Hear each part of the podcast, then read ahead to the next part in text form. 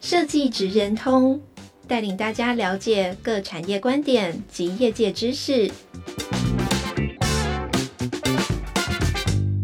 以设计的角度切入，让大家理解各产业中设计职人的成功关键或必备技能，快速掌握产业与设计脉动。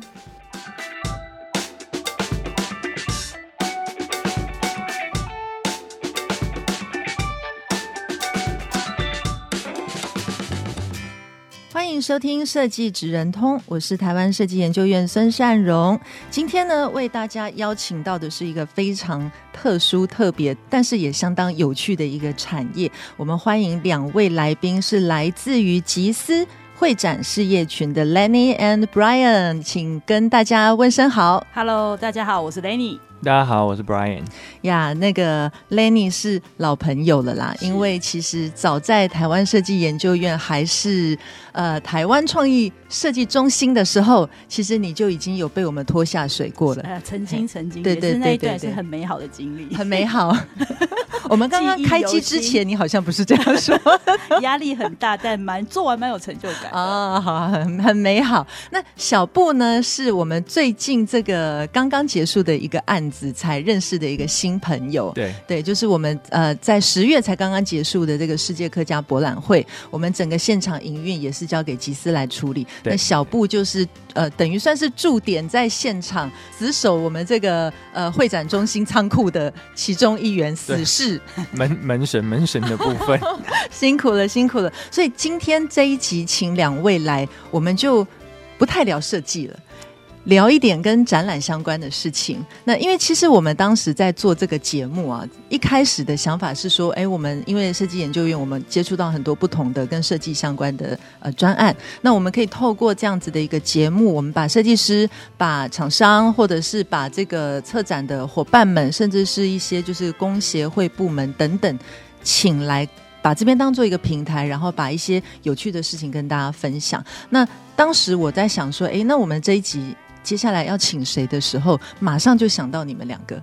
为什么？因为我觉得，我觉得我们常常在看我们我们策了很多展，你们也知道嘛。设计研究院其实我们策的展览很多，可是大家其实都看到的是啊，策展人花了好多心力哦，做了好多功课，然后怎么样怎么样怎么样，哈。可是。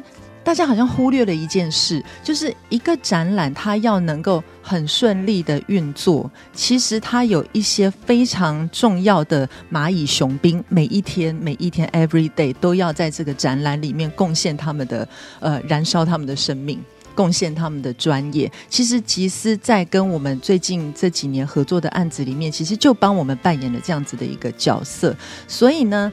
怕大家不知道这个产业的属性，我觉得我们今天第一个问题就想要先请两位稍微介绍一下你们呃集思主要的这个工作的业务的内容，还有你们分别在集思里面呃担任什么样的职务，跟执行了什么样的工作。呃，两位是，不然就呃雷尼先吧。好，那集思会展事业群其实是过去所谓的会展产业。那一开始，刚刚善荣有大概提到，我们在二零一一年的时候，我们就跟当初所谓的台创共同合作当时的世界设计大会，嗯，那也是全球第一次跨领域的设计领域的大会，所以那个部分我才会跟你说，我觉得记忆犹新。可是我觉得做完真的蛮有成就感的。嗯、那简单来说，就是集思是以国际会议起家，好，那所谓的会展就是包含会议跟展览，嗯，那就所谓的 MICE MICE 产业。那一的部分除了展览以外，我们公司甚至扩大到博览会 Expo 的部分。这也就是后来呃，刚刚善荣大概提到，我们甚至就是跨足了呃。花博好，还有灯会这样子的一个工作。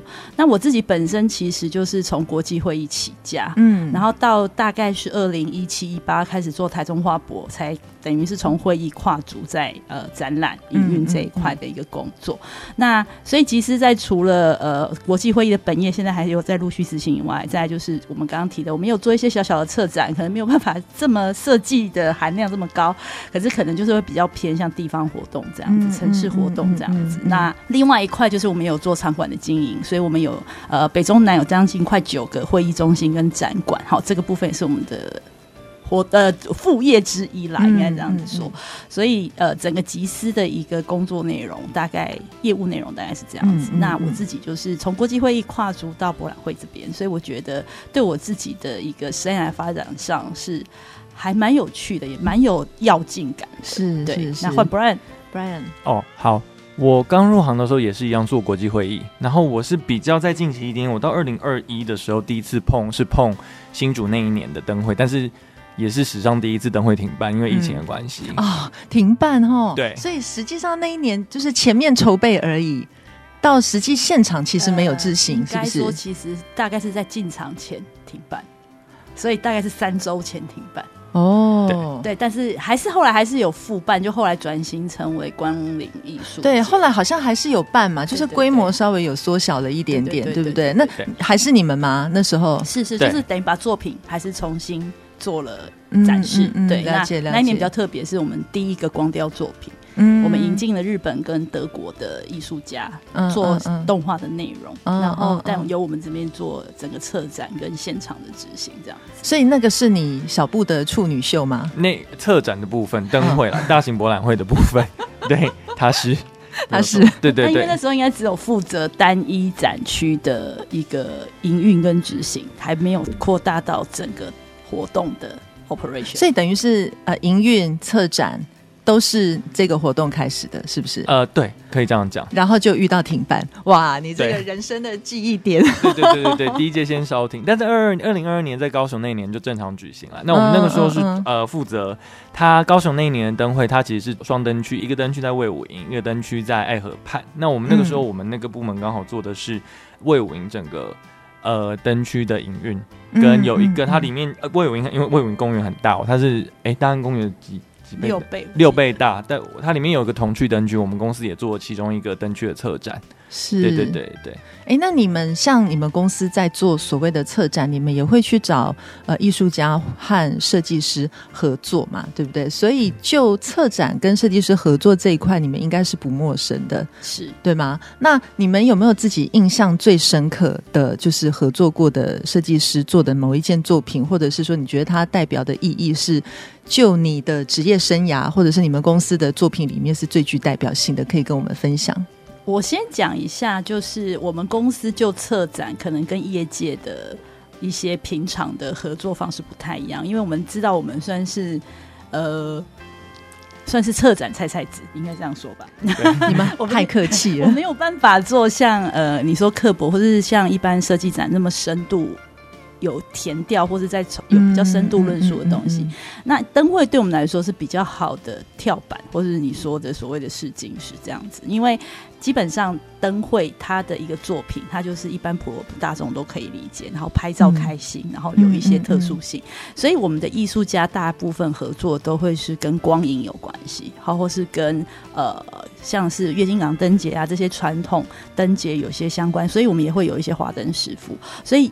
我们的策展的内容可能会比较偏灯会的一些过去的艺术家会多一点点。那、嗯、再不一样一点，就是我们公司其实我们刚刚提到国际会议起家，所以对公司来讲，我们的人才都有语言优势。这边要捧一下 Brian，他多益只错两题，对，所以他分数非常高。那多益。对，你说那个英文吗？对对对，所以你英文能力非常好，是不是？就是有点可惜了，被我挖来这里，有点 可惜，都用不到这样。哇，对，所以应该说我们负责本业的伙伴，其实英文都还蛮好的。那也是因为这样子，在我们执行长他就会想要是，呃，一般对国内的一些策展公司来讲，可能对于国际的艺术家的这些联系上面，相对是困难。他其实还有关税的问题。哦，对，对，所以蛮多复杂的一个程序。好，那对，但是对呃我们公司来讲，它是没有那么困难的的一个进入的点，所以我们比较会 focus 在国外的艺术家的一些合作。嗯、所以我刚刚有提到，像我们的光雕可能就跟德国跟日本的艺术家合作。好，那等一下再请 Brian 讲那个我们。卫武营最大的作品，二十八米，它是空气人，它是一个完全透明的一个作品。那也是一个很特别，是他是日本的艺术家。嗯，那也应该很少，因为疫情那时候应该说是疫情期间，但还没有到那么严重，不像二零二零那么严重，还没有整个封关了，没有之后了，嗯，已经有点复苏，啊，已经开放了，二一之后已经有点复苏。那那个作品。呃，比较特别，就是我们是用 OEM 的方式，等于日本的艺术家把它半成品，嗯，呃，用非常痛苦的通关方式让他来。我们光等清关这些花了很多时间哈，然后现场我们帮他现场营运执行，然后还有就是现场的摆设这些施工进场，嗯嗯嗯，由我们做。然后我们有一组同事，就是负责对应国外艺术家的那个同事，每天都需要视讯。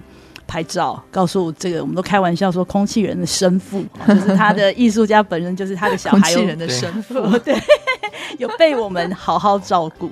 对，这个是我觉得我们在策展，我先前面先聊一下，就是我们跟国外艺术家比较特别。对，那当然这个部分在语言上面，或者说对于国际的 shipping 这一些，就是会。比较比较多要克服的困难，啊，是是是，那我觉得给 Brian 讲好了，因为当时整个空气人们每天展示，对，都是一个很辛苦的过程。我这样说起来，Brian 应该是空气人的养父喽，差不多，差不多。啊。那我们请养父来说一下，这孩子是怎么长大的？他就是一个，我们每一天下午大概两点左右，我们第一个要看的是天气预报。讲一下他 size 有多？呃，他有二十八，一直二十八米，二十八米长，然后大概五米高。哦，好大啊，很大哦，巨型的耶！对对对，它是躺在一个魏武营很一个一个草皮上面，我从他的脚走到他的头，大概要走三分钟吧。哇塞，好巨型哦！对，然后他每一天是要充气把它充起来，然后其实光充气你。光等一下，嗯、你讲到充气就勾起我一些就是惨痛的回忆，哦、因为我们 我们那个 等一下可以聊一下。对呀、啊，我们才刚刚合作完的那个刻薄，他不是户外有很多的充气，啊、一天到晚漏。哦，对，我我不小心说了什么，就没有一天到晚了，就是它会有漏气的风险。那你们那个那么大，漏气的风险啊？我们应该说他，等一下他会讲我们他他是对他一开始还好，是反正每一天我们就是一定要两点第一件事情，我们会先看天气预报，嗯，因为。呃，那个孩子不能淋雨。嗯，那个孩子淋雨的话，他就很身体不好，对，他很容易会破掉。所以我们第一个会先看天气预报。那当然，我们其实最开心，就我跟我我我跟我伙伴那个时候最开心的是，不用如果下雨，因为我们就不用开它。哦、但是因为那时候高高雄灯会那期间，那个天气神好的。对对对，就是他，就是他。看起来好像一个外星人哦，躺在那边好大。他其实概念是有点类似一个呃，它是有点类似一个行为艺术，所以其实每一天到某一个时刻。我们呃，其实会号召附近的游客，就是跟他一样躺在草皮上面，会有个跟空气人一起躺平的活动，的活动。躺平半小时，对，真的就是半小时，还蛮热烈的，对，所以每天都会有拍照上 躺在那边行光合作用，对。那就是讲回来，反正大部分时间就是天气很好，所以就是要把它打开，然后我们就会从仓库默默的把它搬过去，然后它搬过去非常重，它卷起来非常重，所以要用推车拉，它非常非常。大家可以想象，它就是一个。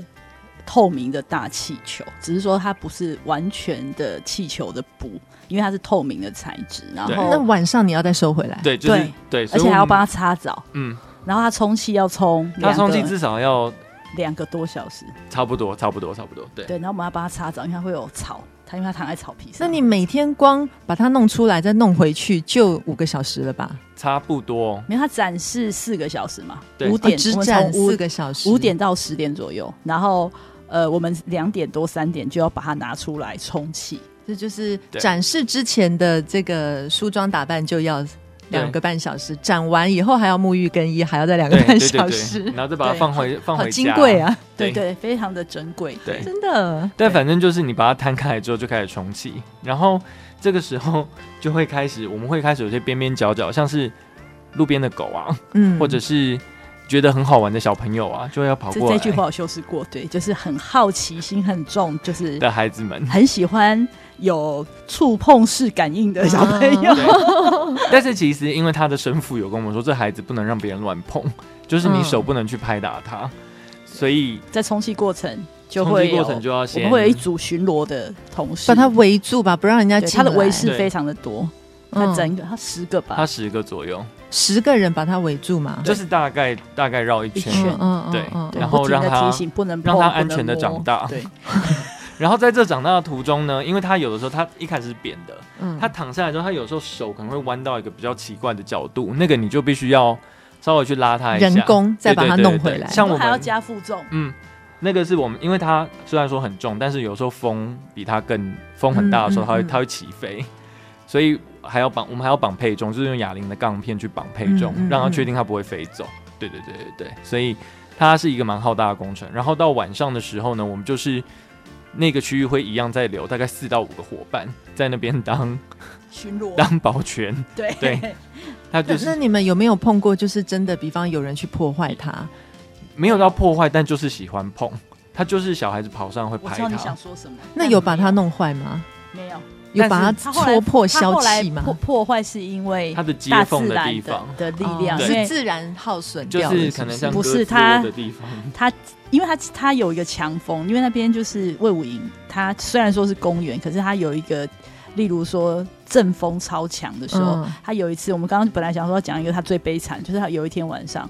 他突然一阵风超大，让他差点翻身。可，他本来是平坦，他他他他差点翻身这样子，然后他的嘎吱窝就破了。因为我们为了让它固定在草地上，哦、我们刚刚有提到嘛，会用绳索再加钢片，嗯、所以它一翻这边就撕破了，就拉伤。对，那怎么办啊？就贴胶带，贴 OK。那个东西胶带撑得住吗？没有大那么大大片 OK，怎么可能？就是到结束我们都还在撑，所以后来结束之后，他那边胶带带这么厚吧。对呀、啊，因为你看，我们光刻薄那个入口的那个气球胶带就已经不一定撑得住几天了，更何况你那么大。下雨，嗯，所以我们全部的人真的没有，真没有夸张，只有他不能淋雨，我们全部的人都淋雨，在收他。因为有的时候是，譬如说真的，因为有时候是譬如说充气充到一半，然后雨就来了，然后就是临时消，然后再干嘛拉进去，然后我们隔天早上要把它拿出来，它就会粘住。因为不然它，不然它里面有湿气，其实会长霉，或是里面会有草，真的好辛苦哦。对，那个真的是一个还蛮蛮特别的经验。对，所以你看，任何一个展会的活动，你在看到那个很漂亮的作品的背后，其实充满了各个产业的，就是辛酸血泪。讲辛酸血泪可能有点过了，嗯、但是就是说是多少人努力奉献的结果，才能够。把这个作品完整的呈现出来，让大家可以来看，对不对？所以在这边就是要趁这个机会呼吁一下，就是有在听的听众，因为你们有可能会是未来的观众嘛。就是看展览的时候，就是不要那么爱摸啊，不要那么爱碰啊，不要管好自己的小孩啊，然后就是呃，不让拍照就不要拍照，就是当一个。呃，有素质的观展人，对对对对，因为因为因为其实那些作品，它在那边都不是自己过去的，其实都是有人去服务，然后有人去维持，有人去复原，其实都耗费很多的时间跟精力跟体力啊。所以真的就是说，大家去看展览的时候，能够就是爱惜这个展区，然后一起维护这个展区的这个优良的一个观展的空间，对不对？这样可以让这种会展中心的工作人员的辛苦可以稍。稍微少一点点，因为我是亲眼所见啦。我们在刻薄，对，就是一起奋战了两个多月的时间。其实真的是亲眼所见，在第一线的这些服务的同仁是真的是很辛苦的。所以趁这个机会呼吁一下。那你这个大孩子呢？后来展完到最后还要再运回去吗？他其实后来有弟弟来了，弟弟来接班，有补一只来。对，什么意思？弟弟是两只一起展还是？没有没有没有两只一起展，就是他本来呃。因为作品上面老师本来就备了两只，因为我们展期太长了，是二十八天。嗯嗯，对，然后又户外，然后其实对于这个生父艺术家来说呢，他其实也是呃很戒慎恐惧。第一次他小孩要离开家，而且还出国，对，然后要交给对，而且寄寄寄给别人带别人，所以他也很担心户外状况。然后。呃，其实对于我们来说，我们也很为难。就是其实我们为了保护作品，嗯、有时候我们也是不想开。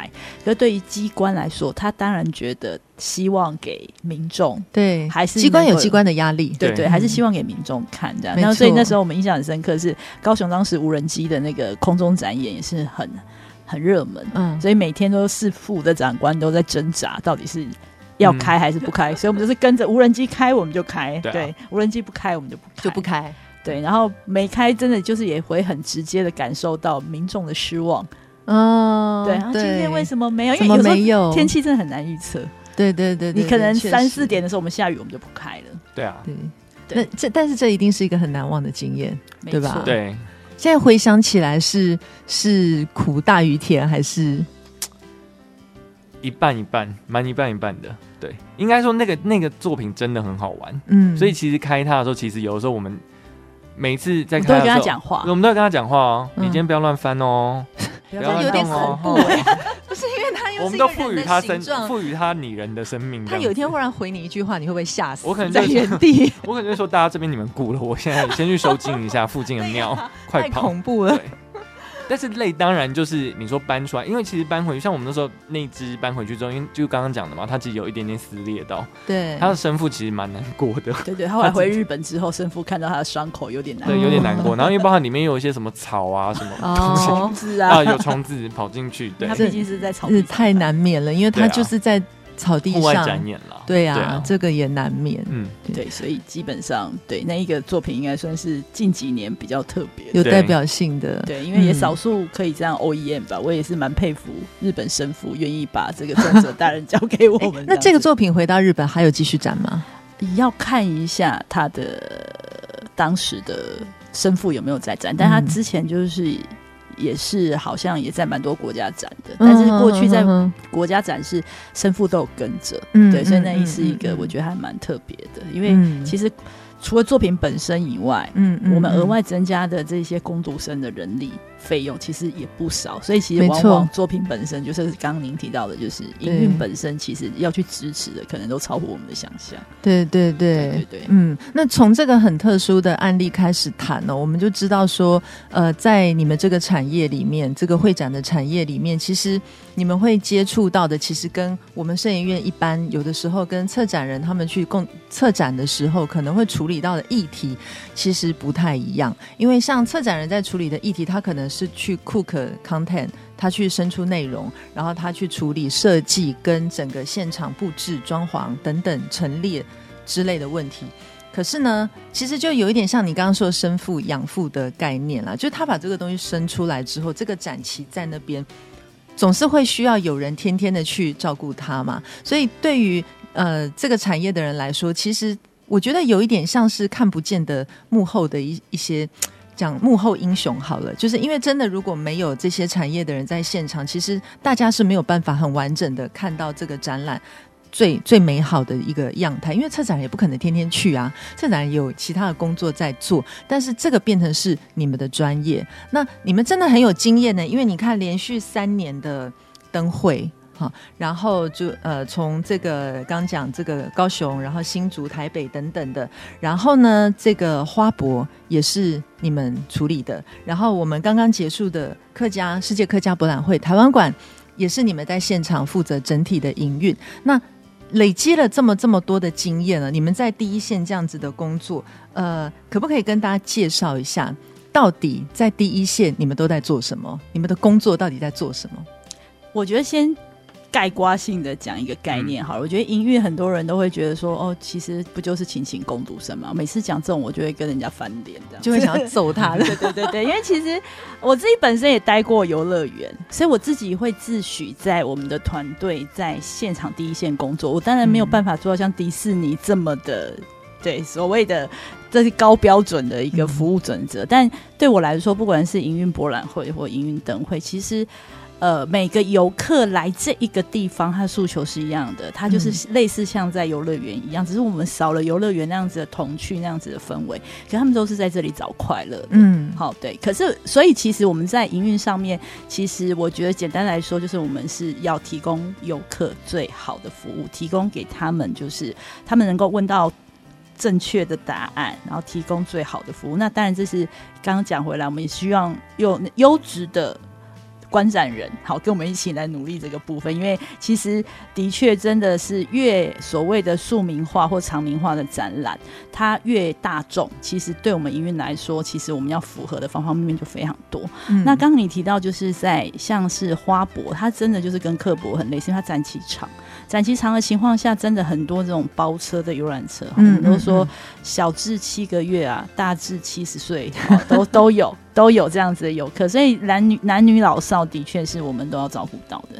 那我觉得我们讲台北呃台中花博的经验，其实当时在策展，我们是更应该说，相较于营运跟策展，大部分现在的状况都是策展完了，营运团团队进来接手。嗯，可是那时候花博台中花博的时候，我觉得我们比较有趣的点是，我从我的营运单位从一开始就跟策展团队一起去讨论，包含。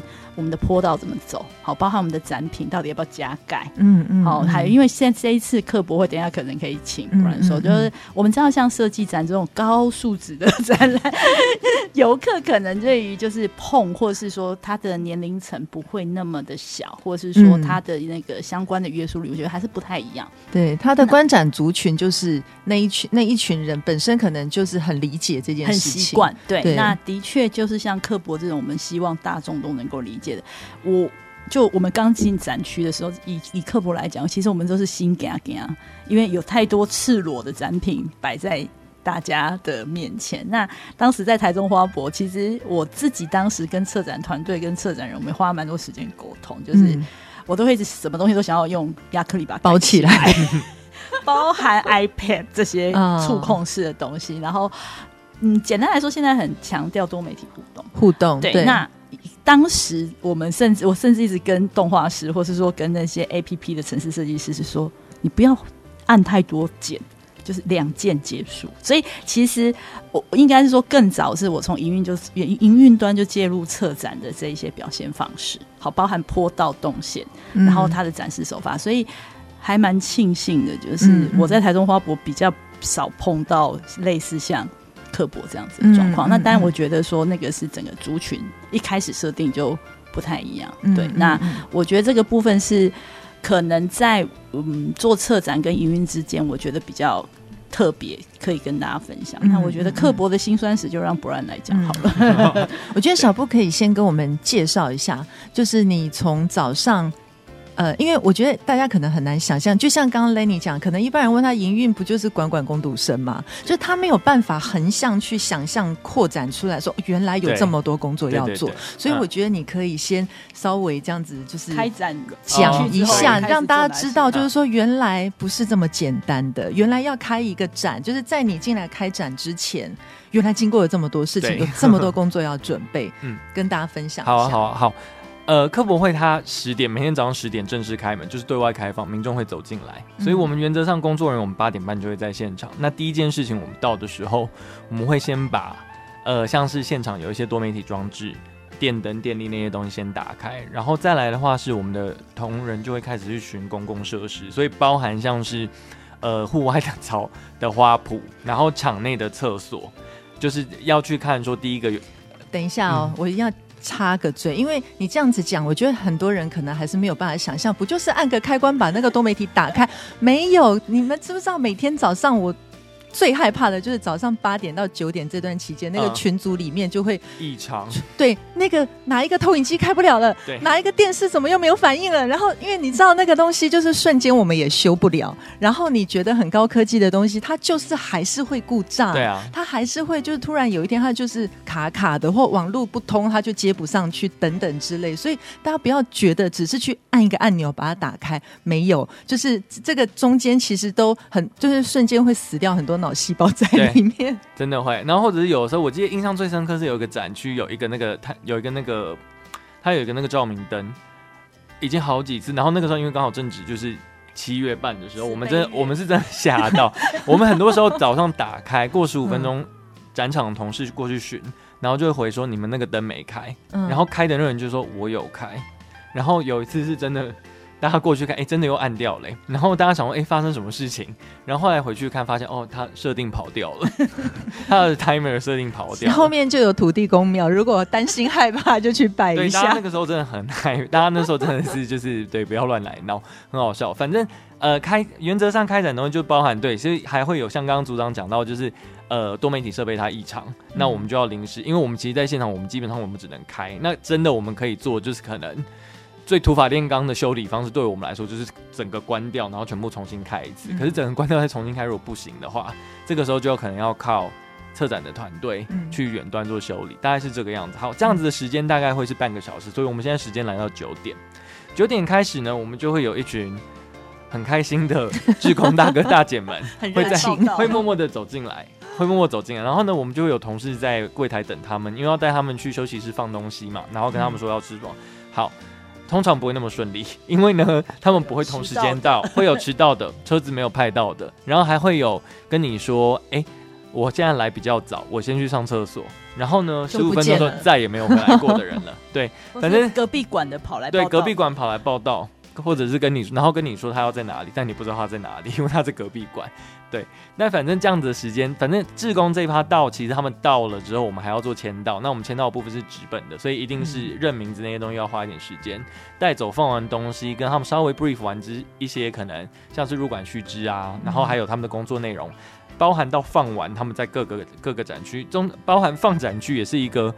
他们会有意见，因为他们通常需要两个人，两个人站在一起，不然他们会就是无聊跟孤单。就是小明一定要跟小华站在一起，对，嗯，然后老公想要跟老婆站近一点点。那不错啊，没有说老公说我不要跟老婆站在一起。对对对，就不用不用解决他们的一些婚姻的部分，但是就是 可能整个人数就盘点的那个人力上，我们要稍微依照他们想要的意志去、嗯、放完之后，放完之后，通常你过五分钟再去看那个他们，你原本说我那边放两个人地方，剩就没有人不见了，对，就不见了。但这好像很正常，每每天都会发生。都说佛系管理。对对对对对，好，这是一批人。再来另外一批人，就是刚刚有讲到要管的 PT，PT 大概十，每一天大概是十呃十三个左右就会来。然后 PT 是攻读生，对，是攻读生。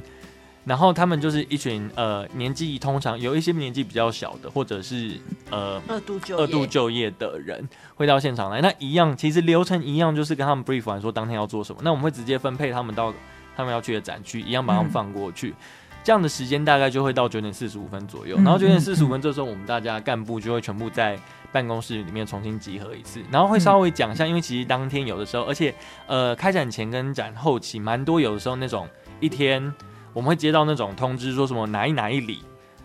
呃，早上十点，什么两百个人要进来，要进场，然后我们这时候大家就会很害怕，因为不知道那两百个人是怎么样进场的方式。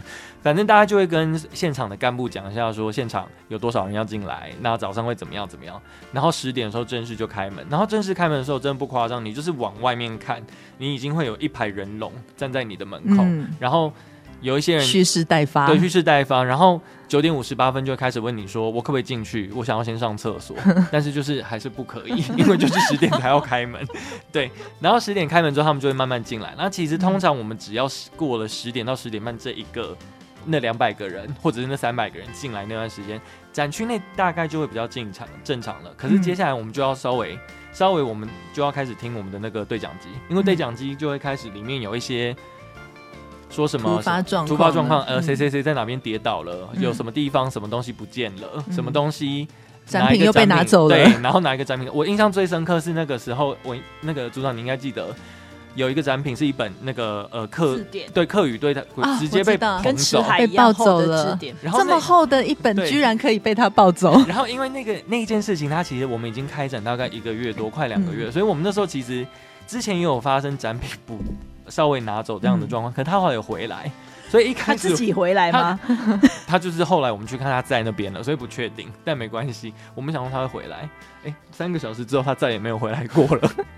对，但但是你讲的这个已经是就是你知道就是众多大概是三百件里面的其中一件，其中一件，但还有每天其实都有各式各样的。气球消气嘛，组长对，而且那个气球消气，我们后来去检查是被人家恶意戳动的，因为它其实很厚。对。对，那个那个不是说你就是这样戳戳的，那个一定是拿利器去故故意把它戳破的，还不止发生过一次哎、欸。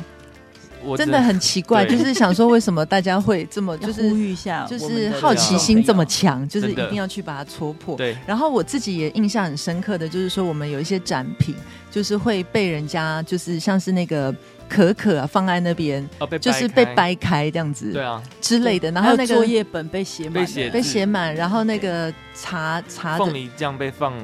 黄豆 茶也被敲碎嘛，对对对对，那个茶砖，对对茶砖被敲碎，就是各式各样。然后你就不停的看到那个现场服务的人员为了这些事情在全场奔走。对，那那个场子又不是说小小的一间，那是一个很大的展区。对对对，就是从入口走到就是出口也要走一段的那种，你知道吗？要啊。所以，然后你就看到黑衣人一直在里面带着对讲机，一直哪哪里的东西又掉了，哪里的灯又不亮了，对，哪里的作品又被破坏了，哪里的字又不见了，就是到处在那边跑来跑去。所以一整天哦，就是从开馆到闭馆，其实闭馆结束之后，你们你们也有很多工作要做，对，对不对？介绍一下部分，闭馆部分，闭馆部分原则上第一个是游游客要离开。我为什么会说游客要离开是一件事情？因为是要清场的。然后有一些游客是真的就是刮最后那三十分钟出来进来，然后时间到了走不了，他就是觉得他还没有要走，所以清场的第一件事情，清场完之后我们要关设备，就是刚刚说我们开馆前做的事情，但我们到头倒着头全部做一次，所以通常其实清场跟到头来会快一点点。对，那原则上这样子结束之后，我们一样就是公共空间会再巡一次。那有需要清洁的东西，嗯、我们会再请现场的可能清洁人员再去稍微处理一下。对，嗯嗯、但是通常我们在巡的时候，我们可能就会又会看到说，我觉得这真的有点邪门，是你一可能二十分钟前看到好好的东西，二十分钟回来之后，这东西又已经不知道又已经不知道变成什么样了。对。就是通常又会再看一下，会会再看一下有没有东西。就是可以聊一下宠物的部分，我觉得这还蛮有趣的。就是其实包含东西不见，我们现场还有很多像小孩走失，嗯、很多小孩很容易走，或者是老人家找不到那个家人。对，嗯、最麻烦的是他们还没有带手机，嗯，所以你不知道他们是谁。然后因为我们广播的地方在地下二楼，所以黑衣人就会从二楼走到一楼去广播，然后广播完找到之后会再回来。对，然后再来就是带宠物。因为其实科博会那个时候，它配合是呃，它是呃宠物友善的一个场域，所以其实我们现场是欢迎让宠物进来的。但是前提是因为我们的展品其实大多数都没有放在可能像亚克力箱子里面，嗯、那都是裸露的。对，然后有一些游客其实你说有一些狗，它可能应该说所有室内空间都应该装笼，应该这样说。对，对，应该是这样说。对，所以包含像是宠物装笼这件事情。有的有一些游客也不一定会理解说，最常听到的是我家小孩很乖啊，我为什么一定 我的狗很乖，我的猫很乖？你这样子忽视狗权。对啊，你叫它关进去，它就会一直叫，一直叫，就是对，跟类似跟你反着来，对对。然后还有就是啊，呃、还有稀有动物不是啊。有一次什么蜥蜴啊那些东西，有有兔子跟蛇一起带进来，有蜥蜴有鸟，但这个我都觉得还好，因为它有乖乖装笼，对对对，它乖乖的就好，好，它不要让蛇跑出来。因为我印象最深刻是就是有一组游客，哎，这个讲哈没关系，反正没有指名道姓，他就是带狗进来，但他没装笼，嗯，后来但是他狗就是在现场在场内直接就是大便小便大小便，嗯，对，然后那个主人也很妙，他就是把狗抱起来一路。装没事，对。可是那个狗其实它一路就是在 滴，在滴。那你怎么会发现呢？因为我们其实有人看，我们有人跟在他后面看着他一路滴到。其实我们对于一些人，我们会看一下。对于那种特别不想要装聋的，其实我们都会注意，因为其实真的也是在呼吁听众朋友，如果真的室内场馆还是装聋，其实也是保护其他的游客，因为他不装聋，其实是我们会。他我们因为不被他客诉，所以勉为其难让他进去。可是进去之后，我们其实是会被一般游客客诉的，对，因为他会觉得说，为什么他没有妆容，你还让他进来？是，有一些游客本身就可能有一点比较怕，或者是过敏啊，对对，或是你也你你都说你自己的狗。很乖，可是你怎么可以确定它不会去咬旁边的小孩？对啊，对对，所以这个部分的确是当时会是每天都在群组看到各种宠物奇奇怪怪的问题，真的真的，那个群组真的大开眼界。我有好多 好多我都截图下来，我想说，万一有一天要做分享的时候，这些东西都是太荒谬了，真的太荒谬。素材，对。对，很多，然后还有什么？哦，真的好多。十月底的时候，那时候不是流感潮。对，所以也有小孩子来场馆，然后不舒服，在场馆内吐，嗯，就是现场吐。一进来就我有印象，很多。那那一阵子其实那一个礼拜蛮多的，对这种状况。然后其实我觉得其实比较多的还有一些是像是那种呃，可能他觉得说印象最深刻的是其实是辅具的东西，就是轮椅跟娃娃车，因为我们辅具其实它没有办法整个科博会的展区，它没有串在一起，对，它是它就是这个展馆的，就是这个展馆，所以其实有一。部分的时间是我们要一直跟游客宣导说，我们的娃娃车跟我们的轮椅不能推到场外去用，他要去换外面的娃娃车进来。但是其实包含连这个跟呃游客去解释，他们都会有一点点没有办法太理解。嗯嗯，对对对对啊。所以这里面真的，如果要谈的话，可以开三个小时的节目。对，真的，因为因为我们之我之前在企划这个主题，想说要找你们来聊的时候，我就已经开玩笑跟我的同事讲说，我觉得这一集我从头到尾只要在那边放空，交给就是 Lenny 跟 Brian，他们就可以讲满满的三十分钟，而且还不够。对，因为其实里面有趣的东西真的很多，不过也是要稍微平衡报道一下，就是说，其实整个刚刚在讲的，像是呃，包含像是这些志工可爱的这个大哥大姐们，其实他们都是抱着就是很很热忱，对他们都是抱着很想要来为大家服务的那种心情来到现场，而且他们因为是志工，所以其实他本来就不是说领薪水做事的嘛，所以其实还是很感谢他们的这些服务。那至于来观展的这些这个习惯，我觉得真的就要靠大家慢慢的宣导，慢慢的养成。因为其实像我们刚刚在讲的这些，呃，什么可可被掰开啊，然后东西被抱走啊，其实这个一定都是观展的人为因素造成的。那我觉得，呃，就是如果我把这个就是视角放。宏大一点来讲，其实我们台湾如果要成为一个国际上更有素质的一个国家的话，其实这些东西都是要慢慢培养起来的，你才能够更更加的跟国际接轨。你有一些很重要的国际展会，才敢办在台湾嘛。所以我觉得这些东西其实都是有一些连带关系，都非常重要。好，那因为时间的关系，我跟各位请问最后一题哦，就是因为我们刚刚听了这些很有趣、很有趣，但是也很辛苦的内容，我想请你们讲一讲，就是因为。我们这样子听下来也知道，其实你如果对展览这个产业感兴趣，也不是只有策展一条路。其实你如果是对这种与人接触比较感兴趣的话，其实像这种呃营运啊等等，其实它也是一个跟展会产业靠近的一个方式。那你们有没有觉得什么样子的人才能够适应这样子的产业，或者是说，假设就是就讲说集思人好了，如果就是你们要找新的伙伴进到这个产业，什么样子的人格特质是你们觉得他有机会在这个产业里面生存下来的？其实就我们自己团队来讲，我们就各个科系都有，因为像可能像我跟 Brian，其实我，我是应用外语，嗯，然后 Brian 其实念商的，然后我们里面其实有念历史的。有念室内设计的，对，然后也有念策展的，念策展艺术的，就是艺术行政管理的。所以其实我们团队的伙伴其实都还蛮多样的。那你刚刚讲到个人特质，我自己啦，我自己在面试人的时候，其实我比较在意一件事情，就是乐观正向。对，那喜欢学新的东西，对对对，这个很重要。对，所以我会有时候真的是面试的时候，我想善荣应该也看过蛮多人，真的有时候就是感觉，因为。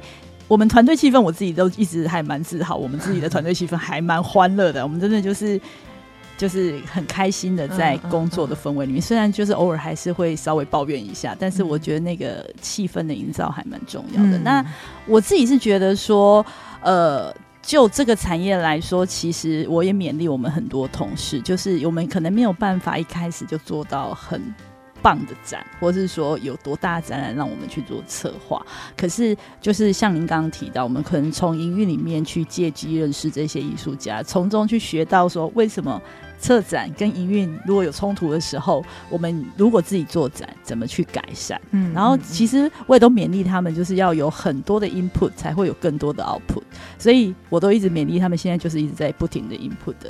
的这样子的一个阶段，嗯嗯嗯、所以我觉得归纳起来，我自己会期许就是，呃，比较像是我刚刚提到的，你是有好奇心，你也乐于一直吸收新的事物，所以我觉得策展这件事情其实没有那么难，但是可能你自己必须要有保持高度的好奇心，你可能才有办法持续在这个产业。耕耘，嗯、对、嗯、我自己也是，嗯、所以我没有办法像之前说做国际会议，然后再接着做车展。我想，如果我没有高度的好奇心，我可能也不敢如此开始这个冒险的旅程，这样子，因为这对我来说真的是完全两个世界，这样子。我们都开玩笑说，呃，年轻的时候我做文场，就是国际会议，它比较像文场，因为它等于是。在室内空间，然后每天都穿着漂漂亮亮的西装，然后穿着高跟鞋，然后开始做策展之后，这些事情都不穿，一样都穿黑的，但就变成 T 恤跟牛仔裤。牛仔裤对，对，然后 一定是球鞋，对，一定是球鞋，对，就再也不会再见到高跟鞋。对，所以我觉得那对我来说，开玩，然后就开始风吹日晒雨淋。对，对，对，对，对，永远没有办法玩妆整天这样子。所以这对我来说也是一个还蛮大的一个转换。我想 Brian 也是。那你也讲一下，就是你自己心路历程。我自己觉得我比较。呃，应该是说，好，我其实当初踏进这这一行的时候，我其实不知道这一行在干嘛。就是我们学校没有开相关课，对对对，我真的就是履历投了一个，然后因为刚好那时候刚退伍，所以其实没有太多公司想要用我，因为太菜了。对，因为太菜了。然后刚好就是履历投了，然后可以进来集思做。那当然第一开始先是做。呃，国际会议有，但我觉得可能我我不确定是不是有的时候可能跟男孩子那个性子有关。其实做久了，你的确会觉得有一点点无聊。嗯，所以后来我觉得二一年之后让我碰到灯会，甚至后面的像是更多的灯会，那科博会，然后还有其他的一些策展型的案子，我个人是觉得比较好玩一点，嗯嗯嗯就是比较有活力。对，那我会觉得说，像我其实某些，我觉得像我。我们公司最近有一些新进的同同事啊，我自己会，我很常对他们讲的话就是，你自己要好好活着啊，因为大部分的时候你可能就是要自己一个人，你要蛮坚强的在那个地方，对。然后某些时候，我觉得我们这个这个工作有一个特质，我觉得不确定是我自己的，但我觉得某些程度上来说，你要有一点点控制欲，嗯，对你才有办法把一些，因为其实营运面它牵涉到蛮多东西是类规范面的东西，那个东西你要有一点点控制欲，你才有办法把。一些准则下清楚，对，对，好像是太随性的人好像不行哎、欸，对，因为有时候我们都开玩笑说他本身有一点点控制欲，所以他带着一点小强迫症，对，对，所以他就会规范游客待在他应该要待的位置，嗯、对，但是也不要过度了，因为游客大百分之八十不会理你的，就不要也不要走心，对，也不要走心，不然也是是为难自己，对啊，所以所以另外一个特质就是自己也要很很放得下，就是不要为难自己这样子。然后拿得起放得下，你就可以比较快乐一点，在这个产业里面。没错，没错。好，那我们谢谢 Lenny 跟 Brian 今天来接受我们的访问。我们可以自录性行销吗？可以啊，请说。因为我们也承接了二零二四台湾灯会在台南，我们想要做一下自录性行销，就是展期要不要讲一下？我们展期呢，二月三号到三月十号，那安平灯区就是在林默娘公园跟安平容器码头这个位置会先开展。